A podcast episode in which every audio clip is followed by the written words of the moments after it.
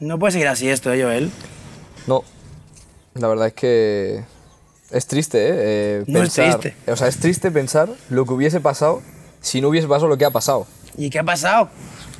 A, a pasar ha pasado que estamos pudiendo grabar, pero ¿qué ha podido pasar? Que casi no grabamos. Ya, porque eres un incompetente. Incongruente. Incompetente. Incongruente. Incongruente es que no tiene sentido algo, ¿no? que es como que no... no desvíes el tema. Es- No desvíes el tema. Es lo que llevo haciéndole toda la, la semana a mi padre con lo de las malas hierbas. Me ha dicho, Exacto. Joel, tienes que quitar las malas hierbas. Casi no grabamos porque no has quitado malas hierbas. le he dicho, viene una persona que le tenemos mucho aprecio, eh, no se puede ir de Sardañola sin grabar. Me ha dicho Ya. mi padre, me suda los huevos quién sea esa persona. y de repente ha entrado a casa y le ha dicho, ¿quieres agua? ¿Quieres...? Ha sido así, ¿eh? Pero a mí- me gusta un poco la alternativa que había ofrecido, ¿eh? Tu padre, en plan, no, no, os dejo enchufe y grabáis, eh, grabáis Sí, fuera, ¿eh? Enchufe nos daba. Bueno, Es buena persona. Buena Al final lo persona. que tiene es un mal hijo. sí.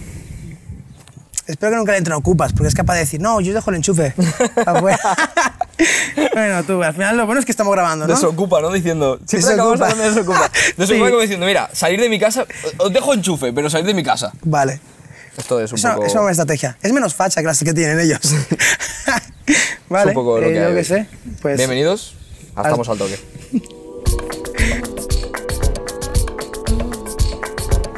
Hoy en Estamos al Toque tenemos un invitado para mí muy especial, eh, casi un archienemigo de Internet. Esto a lo mejor no quiere hablar, pero intentaremos hablar con él.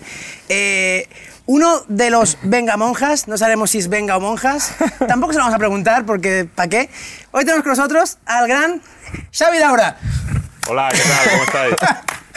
Oye, eh, ¿Por qué tengo que comentar, está muy bien cortado este césped, ¿eh? ¿Quién lo ha hecho?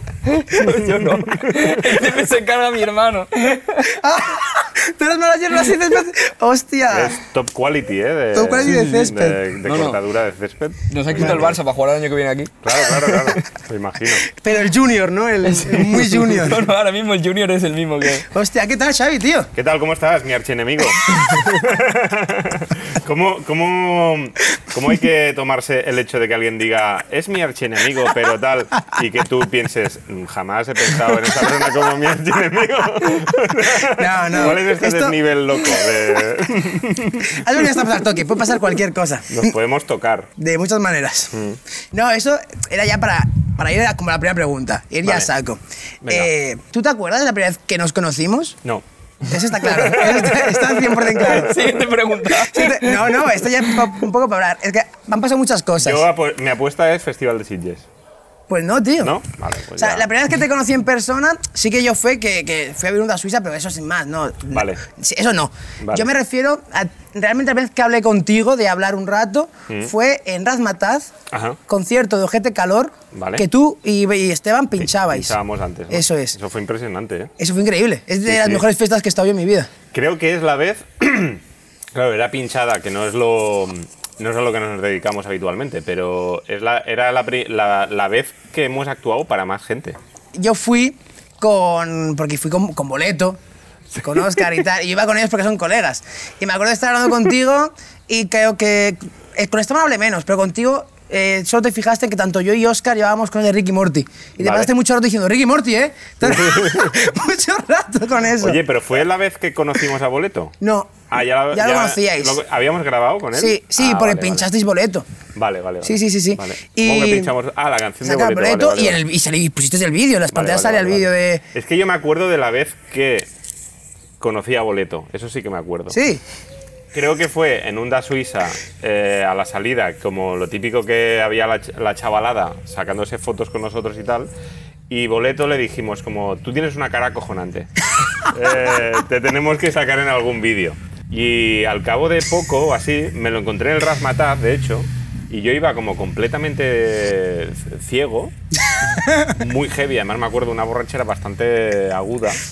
Y cogí a Boleto, bueno, que me vino como a saludar, en plan de, "Eh, soy el tío este del otro día, y lo cogí y le dije, tú tienes una cara acojonante. Esto Y me le lo ha contado él, y yo le creo. dije, te tenemos que grabar. Y, le, y, le, y entonces le dije, mira, tío, ahora estoy borracho.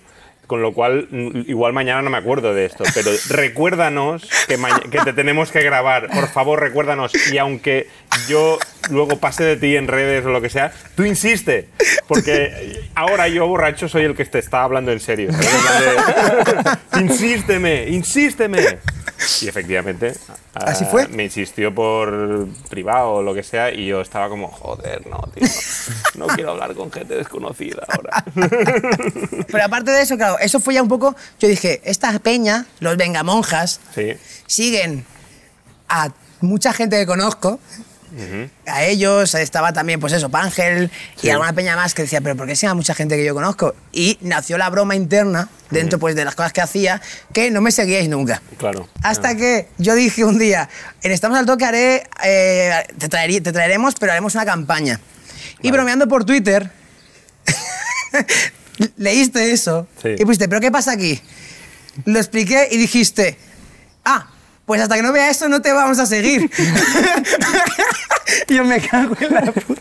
Bueno, tenías, tenías un sketch escrito y todo. Claro, tenemos sketches escritos y todo que no se grabaron Claro, nunca. tío. Es que yo creo que llegué a decirte, si cuanto más pidas que te sigamos, Sí, lo, menos te lo seguiremos. dijiste en ese, en ese comentario. Claro, claro, claro, Ahí está eso lo, de, lo del beef y el El archienemigo. beef, exacto, ahí está el beef. Hasta que eh, me subo por primera vez a actuar y estabas tú en el público. Y yo me iba a ir y me gritaste y ya fue una bonita relación de que dijiste, sé que existe un beef entre nosotros. Vale. Y me seguiste. Claro, una vez ya te he visto actuar.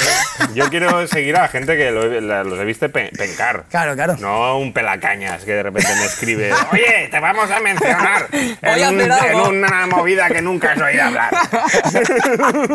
Podemos ya seguir un poco con lo canónico. Podemos seguir. Eh, de hecho, eh, queremos eh, hablar un poquito porque, eh, bueno, estas son las, las preguntas de periodismo eh, Sí. primer nivel. Vale. En 2006 empiezas a hacer contenido eh, con Vengamonjas, Sí. junto a Esteban.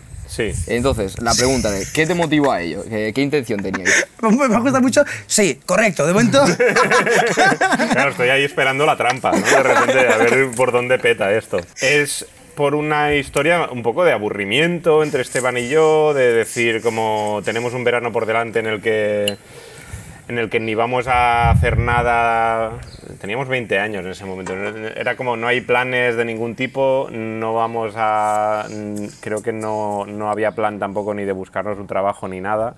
Era una movida un poco de hacer el gandul. Y eh, justo antes del verano grabamos como un sketch. eh, de- es que, bueno, en realidad con Esteban ya llevábamos tiempo grabando gilipolleces. Lo que pasa es que no existía YouTube. Ya. Con lo cual, toda Claro. la mierda que grabábamos se quedaba en casa. Sois pioneros realmente en España. O sea, nosotros ya íbamos haciendo Venga Monjas, aunque nadie lo viera. Y, y de repente eh, eh, Esteban fue el que dijo como, hostia, mira, ha salido esta cosa nueva que se llama YouTube, que por lo visto pues es como una web que tú publicas vídeos ahí y se puede ver en cualquier sitio. Y lo flipamos bastante en plan de coño, que... mm, esto es magia negra, ¿no? Como que, que fuerte. Y eso fue lo que nos motivó a, hostia, pues vamos a hacer como mogollón de sketches muy gilipollas. Ves. Que aparte en ese momento estábamos obsesionados con la hora chanante y era como, vamos a hacer como si fueran nuestros sketches de la hora chanante, pero hecho, ¿sabes? Como nuestra nuestro rollo chanante. y, y así empezó Venga Monjas y, y en un verano pues hicimos como muchos sketches. Y además era como muy guay porque era que esta, esta cosa como de defender mucho lo cutre, el, el humor surrealista así un poco subnormal. Y, y así fue como nació Venga Monjas. Y el nombre era como por, simplemente porque fuese una búsqueda más amable. O sea, que tú pongas Venga Monjas en Google y ya te salga eso. Ahí en Google, en YouTube y ya te salga eso. No, pero por lo que has dicho, como un verano, eh, gente joven, sin planes, como Sí. que al final buscan planes. El primer nombre fue Phineas y Fer, luego dijeron, bueno, venga, monjas. Fíjate y ver posiblemente Fran, o sea, solo Vengamonja. Solo vale, Vengamonja. desanimada. Exacto. Nunca habíamos pensado en eso. Nosotros, eh, había o- otro, otro nombre que era muy rico. Estuvimos a punto de Muy llamarlo rico. muy rico. o otro que era Manciller de Hierro. Está bastante guapo. Esa era una apuesta de La Esteban. pregunta, ¿quién es Manciller y quién hierro? Hubiese sido... Manciller de Hierro. También me gusta bastante. Hacéis, hacéis sketches, pero acabáis currando con, con gente de la muchachada, acabáis currando en, Sí. este, en este mundo muy a saco. Sí, de Eh, hecho, ellos fueron los que nos cambiaron la vida realmente. Claro, con Museo Coco con un 2 Sí, ofrecieron sí, eso. sí. Fue el momento en el que podíamos empezar a decir, vale, vivimos de esto. Ya no es solo como un hobby Claro. o una cosa que defendemos de la nada. la cosa está en que aparte de, de con ellos y que a día de hoy, mm, tanto Esteban como tú, pues estáis ya muy metidos en esto, sois gente del, del mundillo, em, habéis conseguido que mm, Amazon muerda el anzuelo, Sí. pues de dinero, Sí, Netflix ahora mismo también. exacto. Nosotros que estamos empezando, ¿por qué ¿Vosotros no...? qué lleváis encima? Nos atraca, ¿eh? A ver. Estoy intentando atracar a todas las grandes corporaciones. Solo, solo me falta estamos al toque. Pañuelos. No, gracias. Vale, vas y vas a pasar del tema Venga Monjas, pero al final está, estás tú. Sí. El día que ojalá sí estéis Esteban y tú aquí, Sí. pues ya hablaremos de Venga Monjas. Vale. Vamos a hablar un poquito Voy a de intentar ti. hacer de embajador.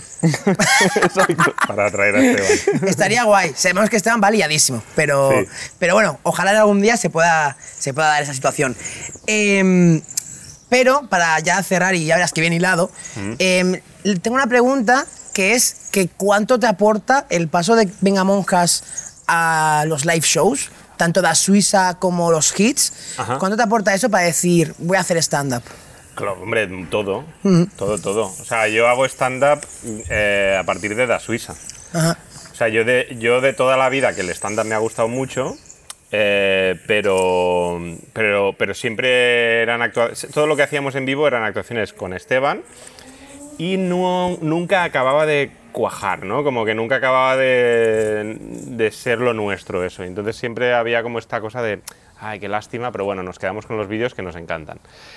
Con el tiempo salió la cosa de hacer Da Suiza en vivo, más que nada para mm, financiar las siguientes temporadas. Era como, tenemos que hacer nuevos capítulos, pues entonces vamos a organizar un show para recaudar dinero y hacer más temporadas. Y eso se acabó convirtiendo como en nuestra, nuestro modus vivendi, en plan de que cada año hacíamos una gira y tal. Entonces en el show de Da Suiza al final se acabó definiendo un poco como que salíamos los tres, Esteban, el Cines y yo. El Cines es el chico que hace de bar. Sí.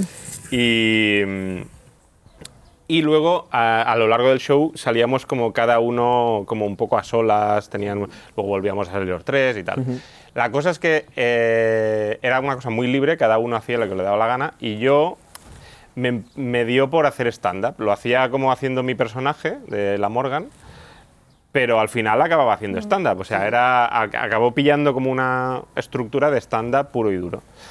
Y siempre que se acababan las giras de la Suiza, yo me quedaba como, hostia, pues me molaría seguir haciendo esto, ¿sabes? O sea, no- me daba un poco de inseguridad el hecho de no hacerlo como personaje, o sea, hacerlo yo, pero era como esta cosa de, hostia, yo creo que he acabado encontrando como un, o sea, el truquillo, ¿no? Y al final sí, en 2019 como que ya me tiré a la piscina de decir, venga, va, pues me voy a...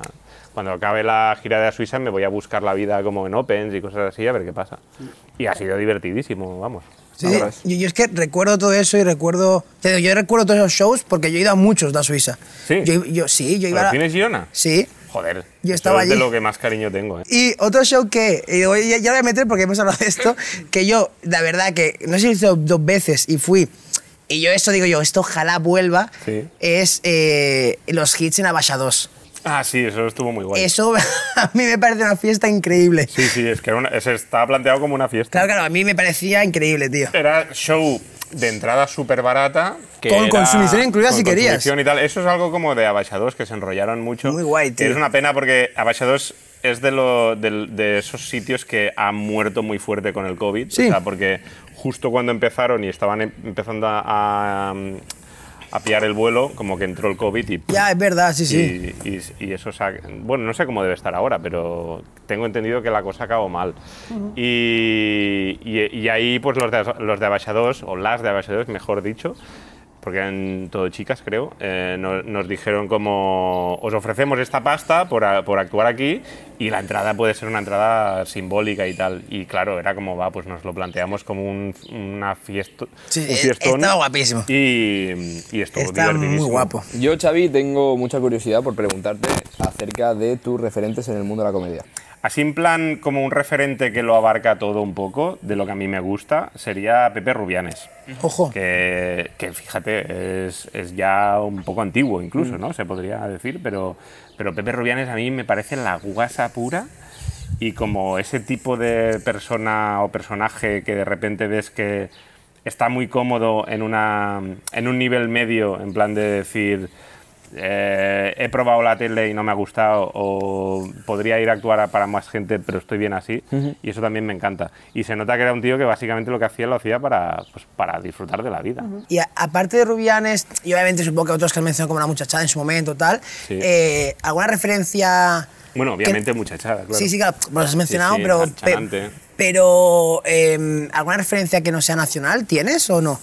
Sí, claro. eh, en plan, cómicos norteamericanos un montón, ¿no? Como buenísimos.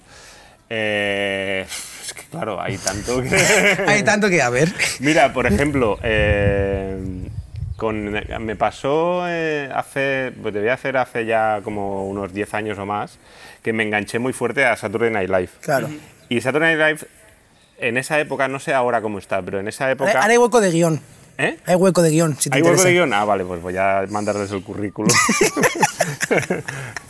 en esa época me acuerdo que una cosa que para mí era como bastante novedosa eh, y, y era como algo muy fresco, era que, que la- las, las personas más divertidas del programa eran todas las mujeres, de, era el, el reparto femenino. Y era la época de Kristen Wiig, por ejemplo, Vale. o Nassim Pedrat, y, y son como ese tipo de actriz cómica o, cómi- o cómicas directamente que, que a mí me reventaban la cabeza. O sea, Kristen Wiig llegué a estar muy obsesionado con, con lo que Kristen Wiig podía hacer eh, como, como cómica. O sea, es- me parecía como de otro planeta, vamos. Em, en Wikipedia eh, pone que querías ser director de cine y que has estudiado publicidad y relaciones públicas. sí. Entonces, ¿nos podemos fiar de Wikipedia? ¿Has estudiado algo más? Sí, eh, no. Básicamente estudié la carrera de, de publicidad y me licencié. Y sí que es verdad que tenía como la pulsión esta de ser director de cine. Em, ¿qué, qué- qué quieres que te diga? lo que hay. Lo que pasa es que la vida también da vueltas y, y de repente hay un momento que dices, hostia, llevo no sé cuántos años soñando eh, con hacer pelis, pero es que también llevo muchos años viviendo de la comedia. Con Claro. lo cual, igual tendría que decir, Sí. lo mío es la comedia, ¿sabes? Pero no- Y no- luego ya veremos que, que Pero, por dónde me lleva la claro, vida. pero no, no sigues teniendo ese sueño de decir, voy a dirigir una peli. Sí, sí, O sea- sí. eh, o sea, sigue estando ahí. Además, a mí el cine es algo que me flipa. Y. mm, sí, sí, sí, totalmente. O sea, te- tengo, tengo ese sueño total ahí. Lo que pasa es que. Ya te digo, hay esta cosa como que tampoco me gusta como forzar las cosas. O Claro. Tampoco tengo ninguna idea como Tiene clara de decir, me gustaría hacer una peli sobre esto y esta es la idea y así empieza y luego así acaba. ¿Sabes? Como... Y yo creo que eso es lo que me falta, como una idea clarísima de lo que me gustaría dirigir y luego a lo mejor pues lo pelearía. Claro. Mira, Ernesto Sevilla, por ejemplo, cuando lo conocí trabajando en Museo Coconut, eh, Ernesto Sevilla es un tío encantador y, y no sé, como es, es un amor y además es divertidísimo él. Pues la cosa es que eh, él, él me contó que, porque de repente vi que él, él también le molaba mucho el cine y te- Sí. teníamos conversaciones muy guays sobre cine y teníamos un poco los mismos referentes y tal. Y de repente me dijo, no, no, si es que yo lo que quería ser en realidad era director de cine. Y me flipó porque dije, hostia, como, ¿sabes? Es como... Claro que sí. mm, mm, es como lo mismo que me está Soy pasando yo a mí, literal, soy yo literal. y, y me gustó mucho tener de repente este referente Claro. de decir, claro, es que ves, no pasa nada. Y ahora Ernesto acaba de dirigir su primera peli, Sí, que es La Fe. que es una maravilla de peli. No sé si lo dijiste en una entrevista y no sé si fue como que lo decías como un sueño si tuviese que pasar o, o realmente se barajó, pero en algún sitio yo he escuchado que se dijo como que querríais que si existe una película de Venga Monjas lo dijese Ernesto Sevilla. Pues no me acordaba de esto, pero Pues, estaría divertido. sí, ¿no? o sea, yo esto lo he escuchado en algún lado, tío, y se me quedó muy marcado. Digo, no, coño. no recordaba de haber dicho esto, pero me parece muy coherente y, y y sí. ahora, la verdad, solo me lo puedo imaginar con Ernesto Sevilla. Bueno, Pero pues- sí, no, la verdad es que lo de la peli de Venga Monjas es algo que nos han preguntado bastantes veces y, y durante un tiempo, sobre todo la primera época, que estábamos mucho más flipa- flipados con la vida, eh, era como en plan de, guau, sí, imagínate qué fuerte sería, ¿no? Como...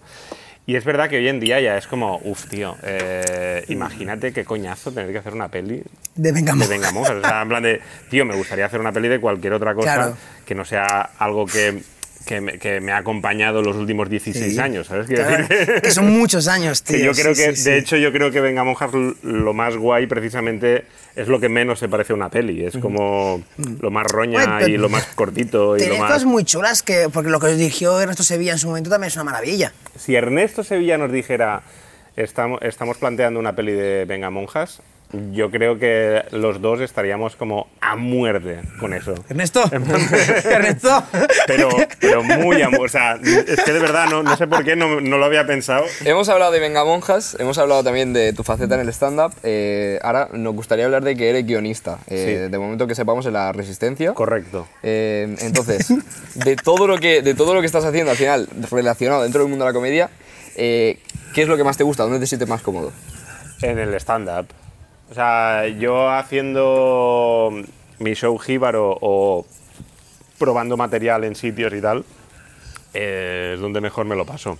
Y eso que me lo paso muy bien haciendo el show de hits o rodando cosas con Venga Monjas, eh, con Esteban, con Kevin, que también lo conocéis y tal. Eh, me lo paso de la hostia, pero donde mejor, mejor, mejor me lo paso es haciendo stand-up. Que es como esa cosa de, este es mi rato de aquí a solas, en el que estoy con esta gente, que espero que me sigan el rollo, y por suerte casi siempre es así. Se te sigue, y- se te sigue. Y, y es divertidísimo, o sea, porque me gusta también ponerme a hablar con la gente del público, o como romper un poquito el ritmo y sacar temas que no venían a cuento y tal, eso me gusta. No, no, Lo- es- Todo lo que se pueda generar del momento mm, me parece muy divertido. De momento, es verdad que película no. Película no has hecho. No. Pero has escrito un libro, escribiste un Sí. libro que es bravo. Bravo. Em, Bravo Capravo. eh, Era el eslogan de Capravo un tiempo este. ¿Ah, sí? Sí, Bravo Capravo. Eh, de- después pusieron el Pac-Man, ¿no? Como que les pega. Salía, Buen eslogan en realidad, Busquets, el portero, y Ah, decía Bravo Capravo. ¡Hostia! es que es muy buen eslogan. Eh, un momento, un momento, Sencillo. eh, un, un momento, adentro vídeo. Bravo Capravo. Yo cuando sacaste un libro, Sí. y además viendo que era como una novela, y además viendo que era de fútbol, Sí. en plan, ¿qué ha pasado aquí? Eh, ¿Cómo surge eso y qué recepción tiene el público con, con Bravo, tío? Pues mira, eh, eso se parece un poco a lo que hablábamos de dirigir una peli, porque, porque yo lo de escribir también es algo que siempre me ha eh, apasionado, bueno, más desde la época de la uni igual, pero como que siempre tenía esta cosa como de, "Buah, tío, imagínate, ¿no? Eh, Escribía relatos y cosas así, y era como, imagínate, no poder escribir una novela, qué, qué- qué guay, ¿no? Qué interesante. Además escribir a mí me relaja mucho, es como algo... Y, mm, y fue la editorial Temas de hoy eh, que se puso en contacto conmigo de la nada ¿no? en 2018 Claro. y me dijo como, "Me- nos gustaría tener una reunión contigo Hostia. En el edificio de la editorial Planeta. Te conozco, planeta. Y fui al edificio de la, de la editorial Planeta, que es como una especie de, de corporación del mal, ¿no? Como que lo ves desde fuera y es como una cosa Hay nubes, ¿no? enorme. Sí, es como una cosa de James Bond, del malo de James Bond. Como, y, me, y me mola mucho ese edificio. Y, y me meto ahí y tuve una reunión con los que luego serían mis editores.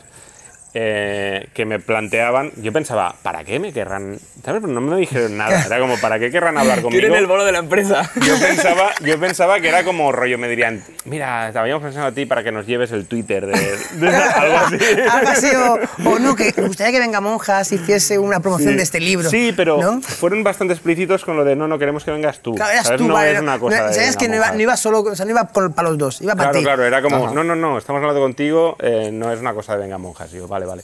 Y estaba allí como yo con el morbillo de decir, hostia, ojalá sea algo de escribir, porque imagínate, sería muy guay.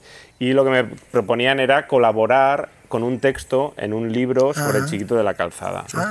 Y entonces dije, vale, me mola la idea, está guay.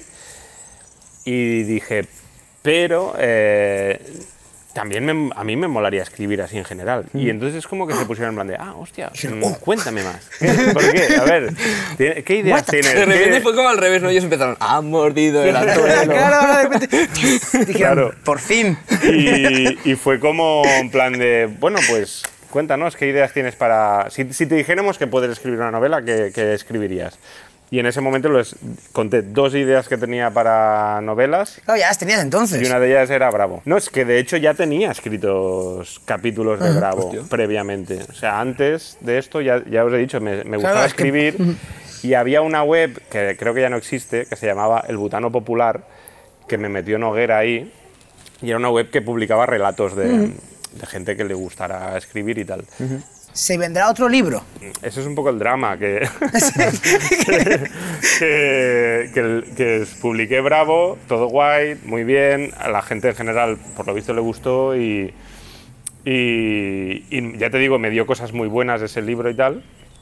Y yo estaba como en plan de, vale, bueno, y la editorial también me decían, bueno, ¿qué? ¿Quieres hacer otro? ¿Quieres tal? Y yo era como, sí, sí, sí, perfecto, perfecto, quiero hacer otro. Entonces empecé, planteé una nueva idea eh, aceleré el hecho de que me hicieran un contrato. Ah, En este caso ya fui yo el que aceleró la cosa. Coincidió con la pandemia. Claro. Hostia. Con lo cual era perfecto, porque era como, ¿Para guau, escribir? tío, eh, ahora que me encierren en casa y saber que no hay ningún plan fuera de aquí, es Claro. perfecto para escribir. Claro, ya ves. solo tengo que hacer esto, ¿no? Y, y me puse a ello y tal. Lo que pasa es que fue mucho más tortuoso de lo que esperaba. Resulta que si tú no haces nada con tu vida, no Claro. te vienen Ya, ideas. ya, ya, ya, ya, ya. No, no hay, no hay inputs, no hay nada que te venga. Claro, me vi en una situación muy parecida a la del Resplandor, la de Sí. Jack, Jack Nicholson el Resplandor. De repente entendí perfectamente el Resplandor. El segundo se llama Capravo. Sí. em, em, que no, que queremos hablar también, eh, al final algo que, que pasa en, en- en el mundillo este es que hay muchos proyectos que, que se quedan a medias o que salen y Sí. luego pues La mayoría, van creo. surgiendo... Sí. La mayoría no salen. Sí, van O sea, lo que surgiendo- nosotros vemos es un 10% o menos de lo que Sí, se sí, está tal cual, trabajando. tal cual, tal cual. Y entonces eh, queríamos preguntarte eh, sobre el proyecto que empezaste con Junet de La Raja. ¿Qué, qué Ah, pasó ahí? Claro. Bueno, eso salió, ¿eh? Salió, O sea, salió, no, no, sí, pero era que ¿por qué no sigue? ¿Por qué no siguió? que no... Lo que pasó con la raja fue que lo grabábamos en Mallorca y entonces había como este punto de que siempre teníamos que quedar en Mallorca y la verdad no me acuerdo exactamente cuál fue la cosa, pero creo que era como esta cosa de cada vez costaba un poco más Claro. eh, como arrancar, porque los, grabamos de cuatro en cuatro los capítulos y... No sé, la verdad, a mí, a- a mí me parecía un formato de podcast muy guay. A mí y muy de hecho divertido. idea de Yunes del formato y, y yo haría como mil más. Y la movida es que planteamos de repente convertirlo en un show también de monólogos que no, o sea, no hacer la raja en vivo, sino con el concepto de la raja hacer un monólogo de Yunes y un monólogo mío. Y la movida es que eso chocó con el momento de las restricciones que no se podía hacer nada. Claro. Y de repente fue como, ay, tenemos que suspender. Por otro lado, como esta cosa de, ay, tampoco veo que haya tantas ganas como parecía, tal, no sé qué. Y al final acabó siendo el show de Amor Mediterráneo, Ah. con, que lo tenía con Yunez y Sí. con Charlie P. sí, sí. Otra de las cosas que hicieron unos cuantos y no. Y de momento no se está haciendo más son los directos de Twitch. Ah, ya, Dices- tío, qué rabia eso. Es Eh, que eso. Eso es la típica cosa de. mm, que empezamos a hacer, está guay, eh, es divertido, em, pero vino verano y de repente era como que entró mucha pereza de repente.